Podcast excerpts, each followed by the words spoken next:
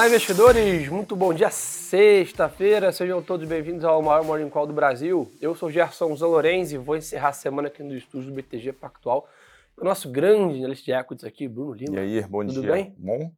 Vamos lá, pessoal. Começar aí, tradicionalmente, no mercado internacional, né, como a gente sempre faz. Acho que hoje né, a gente já vinha comentando com vocês a semana toda. Chegamos ao grande protagonista da semana no mercado internacional, divulgação do payroll agora 10 e meia da manhã, né, dados de criação de vagas né, de trabalho nos Estados Unidos. Né, o mercado tem a expectativa de 183 mil novas vagas e como que a gente pode ler esse indicador, tá? Principalmente, até para fazer um bom recap, né, novembro aquela grande performance que a gente teve em novembro foi trigada por esse indicador né, abaixo do que o mercado esperava. Então, o que, que a gente pode né, analisar? É, o mercado é, espera né, que aconteça né, uma desaceleração da economia americana. Então, na média, isso deveria né, menos atividade, menos criação de emprego, menos inflação e possibilidade de corte de juros no ano que vem. Foi essa história que movimentou o mercado em novembro. Então, esse dado de hoje é muito importante para a gente entender se essa tendência de queda vai seguir. Né? Se isso se confirmar, sem dúvida pode trazer um novo ânimo aí para o mercado em dezembro, é, principalmente na parte de risco. O S&P, o Eurostox, Londres aí basicamente operando em alta na sexta-feira, mas com certeza com volume mais reduzido, de novo, aguardando essa divulgação de dados é, agora 10 e meia da manhã. E Bruno Lima, será que dá para imaginar né, algum espaço lá fora ainda para um, um rallyzinho de final de ano? Mais um, né? Que novembro já foi um. Novembro já foi um belo, pô, um belo rally, né? Cara, acho que vai. Enfim, então vamos, vamos chover aqui um pouco no molhar de novo, mas essa é a discussão do, do payroll de hoje. Semana que vem. Tem FOMC. Tem FOMC, tem TPC, agora me, me perdi aqui no calendário, mas enfim. O payroll de hoje é, é que o mercado ele já se moveu relativamente bem em direção a essa questão de inflexão de juros. Agora, se de fato o payroll de hoje ele vier é, mais fraco, só que ainda com aquela percepção de que o mercado de trabalho ele não desarmou 100%, que aí o mercado rapidamente pode começar a discutir é, é, de novo algum ambiente um pouco mais recessivo, que hoje parece completamente fora do, do escopo, abre espaço. Você tem, você tem espaço ainda em termos de alocação, isso, tá, isso é possível. Quando a gente olha os dados de alocação, dá para aumentar o percentual em equities, né? Boa. E bom ponto que o Bruno comentou aqui, pessoal. Semana que vem a agenda, apesar de óbvio, o Peru acho que hoje é o principal indicador de dezembro, está bem carregada. Por quê? Semana que vem tem decisão de juros nos Estados Unidos. Né? Acho que óbvio, o mercado não espera nenhum movimento, mas eventualmente pode ter uma, um início de uma mudança sutil ali né, no comunicado e nas falas do presidente do Banco Central americano. Né? Então, a quarta-feira que vem é um momento importante né, para a gente ficar de olho junto. Né, isso também tem relatório mensal da OPEP, também na quarta-feira, com decisão de política monetária do BOE e do BCE. Né, então, Banco Central da Inglaterra e Banco Central da Europa também decidindo juros na quinta-feira e PMI da zona do euro na sexta. Né, então, acho que essa semana e a próxima aí são, sem dúvida, as duas últimas semanas importantes na parte de indicadores é, do ano, é por isso que a gente tem visto o mercado um pouco mais leve nessa semana, né? Então, até ontem foi um dia positivo aí na média né, para os ativos, mas versus novembro a gente tem visto um, os investidores um pouco mais né, fazendo conta, ajustando preço, ajustando posição e aguardando essas duas semanas aqui dessa grande bateria de dados para a gente ficar de olho, tá? É, achei que é o CPI dia 12. Ah, boa. Um outro ponto importante, né, a gente está vendo hoje uma recuperação no mercado de commodities, que ontem também teve muita aval, principalmente no petróleo. Né? Então hoje o petróleo se recupera, sobe aí 1%, sendo negociados aos 75 dólares é, o barril e minério de, ferro no maior nível de 10 meses, 135 dólares a tonelada. Impressionante. Impressionante. É, mas e aí até o, o, o, Walter perguntou aqui ontem, e aí acho que é bom você estar aqui, a gente ainda segue vendo né, a Vale muito aquém da performance né, do minério. O minério subiu três dias seguidos, é Vale de lado praticamente. É, então, até. Será que é fluxo? Tem mais é, gente saindo ainda? Eu acho que tem esse ponto, até pegando a pergunta aqui do né, que você comentou do, do Walter, e até o. Enfim, fala, comentário aqui agora sobre a questão do Validay, né, que não fez uhum. preço. É, aí até pegando os, os ganchos aqui. O Validay, você tem ali alguma, alguma algumas fontes marginais até de números de guidance da companhia um pouco mais fracos é do lado de custo. Acho que o mercado, de repente, esperava uma queda maior do custo por tonelada para 2024. A Vale meio que guiou para uma queda sim, mas talvez não tão relevante quanto o mercado tinha na conta. a Vale comentou também é, de um capex um pouco mais alto, por outro lado, ela também é, colocou que ela espera menos consumo de caixa nas operações hoje, principalmente na parte de, de base metals. Então ali foi meio que 0 a 0 o ponto. Então, assim, noves fora, foi ok.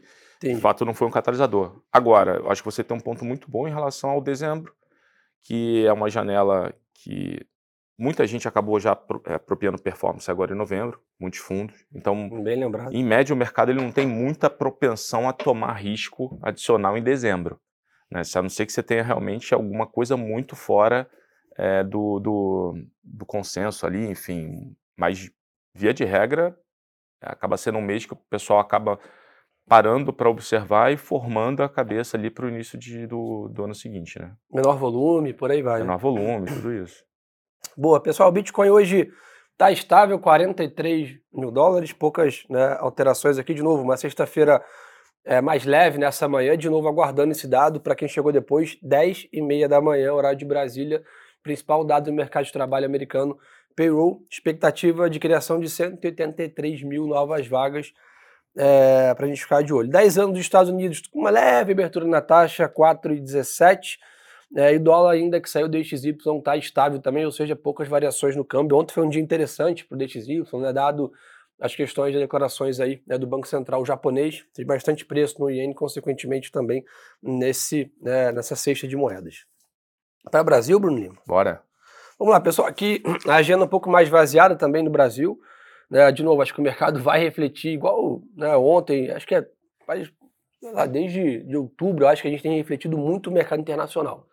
Né, acho que depois que a gente teve aquela. Teve aquele momento de estresse em relação à alteração de meta fiscal aqui, que a gente teve uma piora de fundamentos local, que a gente viu o mercado refletindo isso, mas depois ali que aquilo foi né, passivado e, eventualmente resolvido, o mercado passou a refletir praticamente 100% ali da parte internacional. Então acho que hoje não vai ser diferente. Né? Eu acho que dezembro inteiro provavelmente não vai ser diferente, dado que o que teria para movimentar preço aqui no Brasil é essa questão toda né, de Brasília, etc., que eu acho que já está precificado também. Temos aí final da reforma, né, final da primeira parte da reforma tributária para ser é, votada, mas fora isso, nenhum grande né, indicador ainda talvez que possa né, movimentar. Tem, óbvio, deixar só um disclaimer importante aqui, semana que vem tem PCA de novembro, na terça-feira, e também tem super quarta, né? Então, apesar do mercado também já ter aí 99,9% de chance de um corte de 50 bips, tem que ficar de olho, né?